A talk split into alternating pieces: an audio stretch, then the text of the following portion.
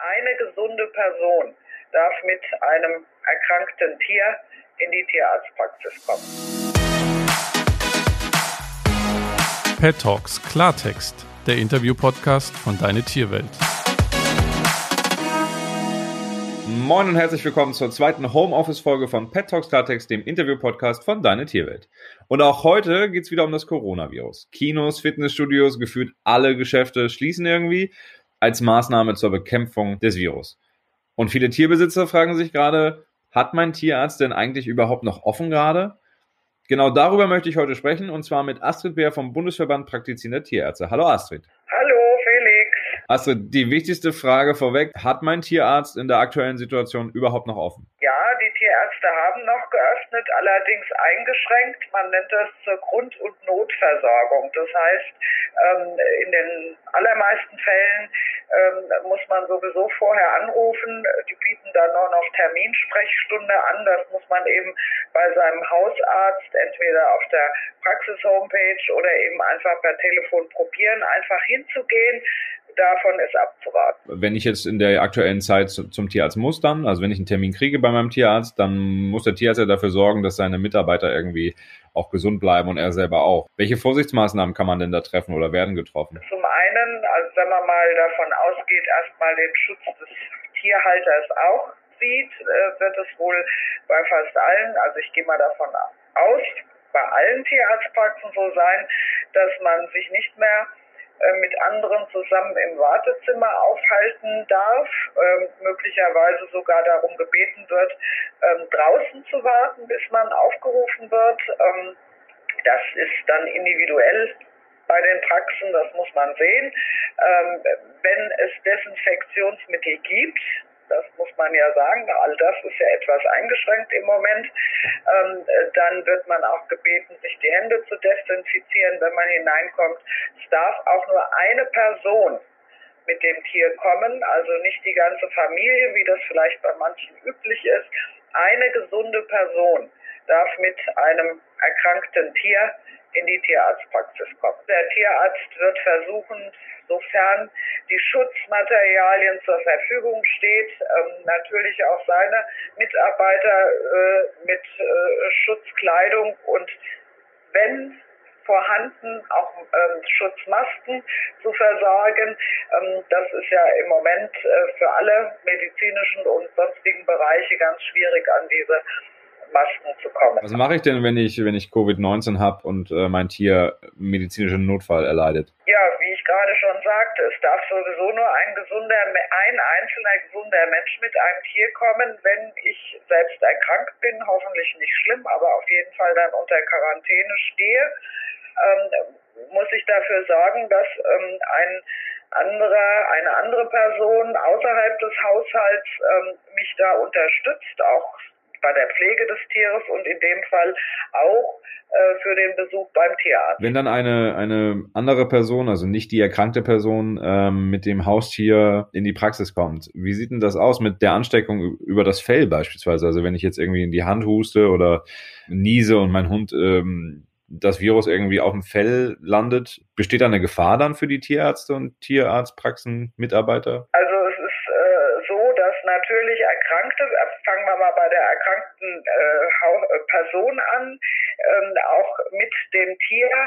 Ähm, natürlich die Hygieneregeln, die allgemein jetzt gelten, beachten muss dringendst, also möglichst auch nicht so nahen Kontakt mit dem Haustier pflegen wie gewöhnlicherweise ähm, eben auch in Ellenbogen husten und niesen, äh, Hände waschen, äh, bevor man das Tier streichelt und ähm, auch dann danach.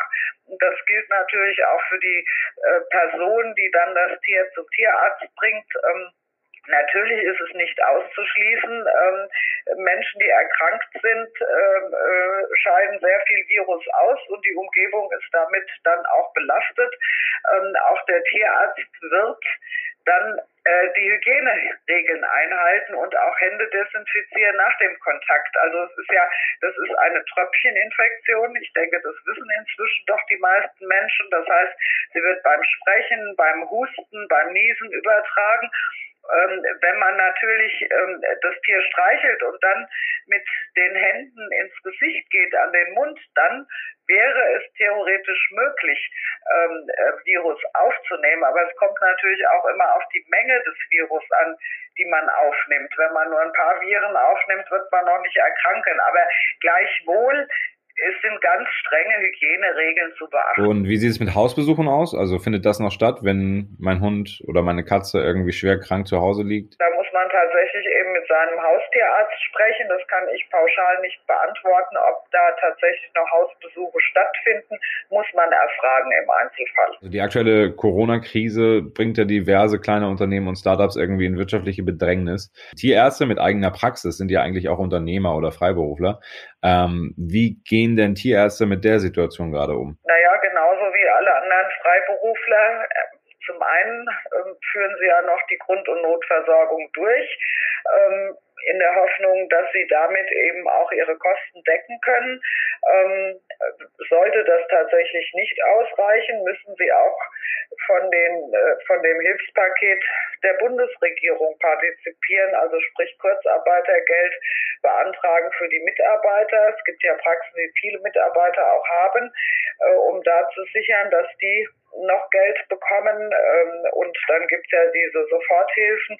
Also alle Möglichkeiten, die dort jetzt, ähm, die jetzt so von der Bundesregierung für Unternehmen und Freiberufler ähm, geschnürt worden sind, müssten die dann auch in Anspruch nehmen. Hast du noch ein, ein Thema, also irgend, irgendwas, was ihr kommunizieren möchtet? Ja, also ganz auf jeden Fall, ähm, egal was jetzt schon in der Welt verbreitet ist, äh, von den zwei Hunden aus Hongkong und der Katze aus Belgien, es besteht zurzeit gibt es gar keinen Hinweis darauf, dass Haustiere die Krankheit verbreiten können. Der einzige Weg ist von Mensch zu Mensch. Und von daher ist nichts gerechtfertigt, ähm, was Maßnahmen gegen Haustiere angeht, also die ihr Wohlergehen beeinträchtigen. Also sprich, es gibt keinen Grund, das Tier im Tierheim abzugeben, ähm, wenn man selbst ähm, auf äh, das Virus getestet, positiv getestet wurde. Und es besteht erst recht keinen Anlass, das Tier einzuschläfern. Ganz wichtig. Gab es Fälle, wo, wo Tiere eingeschläfert werden sollten, wegen der Sorge um das Coronavirus? Ja, es wird vom Deutschen Tierschutzbund äh, auch mitgeteilt, ähm, dass die, dass es Menschen gibt, die also unglaublich äh, in Sorge diesbezüglich sind, sich über das Haustier anstecken zu können und ähm, auf jeden Fall auch ähm, das äh, Tier dann im Tierheim abgeben wollen oder schlimmstenfalls einfach aussetzen. Ähm, ob das jetzt in den Praxen äh, regelmäßig oder schon vorgekommen ist, das kann ich nicht von hier aus beurteilen, aber auszuschließen ist es nicht. Also halten wir fest, Tiere in der aktuellen Situation aussetzen, ins Tierheim bringen oder sogar einschläfern lassen, ist völliger Quatsch und falsch und völlig überzogen und nicht notwendig. Ähm, und trotz schwieriger Lage bleiben die Tierarztpraxen geöffnet, sagt Astrid Beer vom Bundesverband praktizierender Tierärzte. Damit sind wir am Ende dieser Folge angekommen. Vielen Dank, Astrid. Gerne. Und euch auch vielen Dank fürs Zuhören. Wie hat euch diese zweite Coronavirus-Spezialfolge äh, direkt hier aus dem Homeoffice gefallen? Über Feedback und Anregungen würde ich mich wie immer freuen. Du erreichst mich in allen sozialen Netzwerken per E-Mail an felix.deine-tierwelt.de und natürlich in der Superknorken Deine Tierwelt Community. Tschüss und bis zum nächsten Mal, dann auch wieder aus dem Homeoffice.